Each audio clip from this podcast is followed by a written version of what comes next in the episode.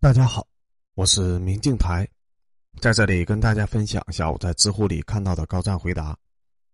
本期的问题是：为什么美国的医生看一个病人要半个小时左右，而中国的医生五分钟就能看一个？答主是诸神的黄昏。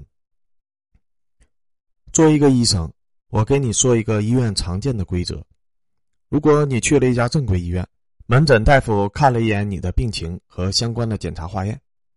没等你详细说完你一大早准备好的一大堆台词呢，他就给你开了药，完事儿了，立马下一个。那么恭喜你，你的问题是一个小问题，有成熟的治疗方案，而且很容易治愈。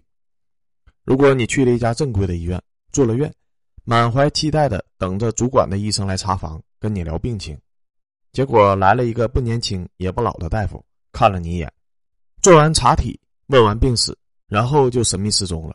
不久之后。拿来了几张检查申请单，然后除了早上、下午的查房，最后到出院前基本上见不到主管大夫。那么恭喜你，你的问题不大，有现成的治疗方案，而且比较容易治愈。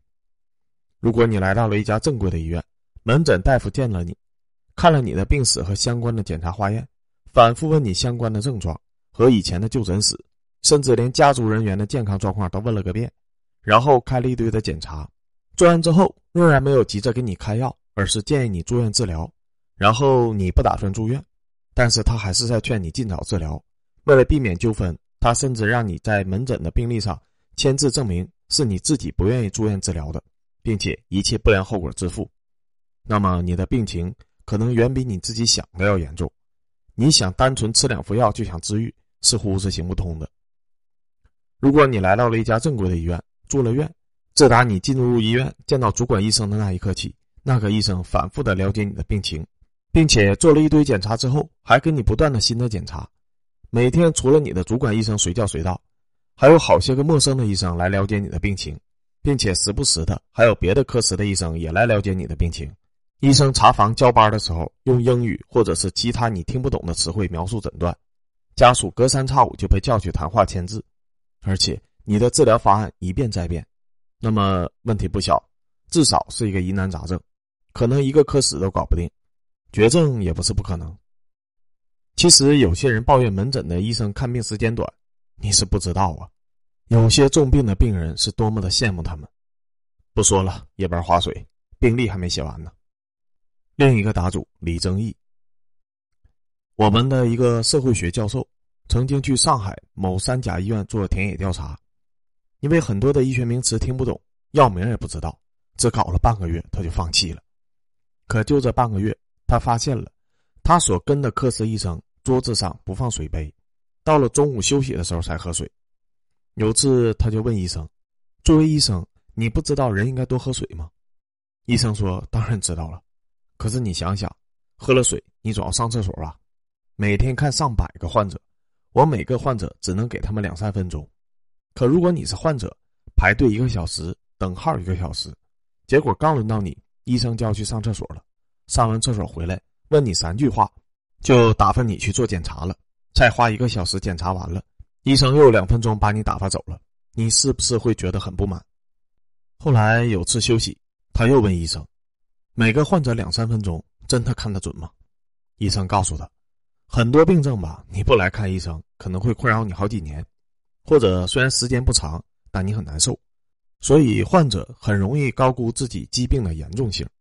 可对我们医生而言，和你类似的病状，我一个月就能看成百上千个，有的真的只需要看一眼就能百分之百确定了，直接开药就行。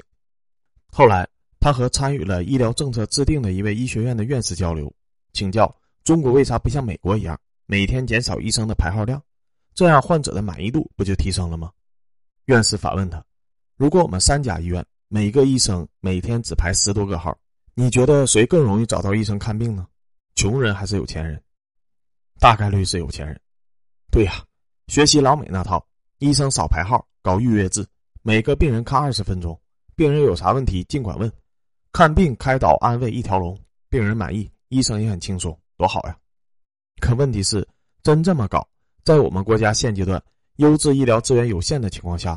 恐怕只有有权有钱的人才能够享受得到。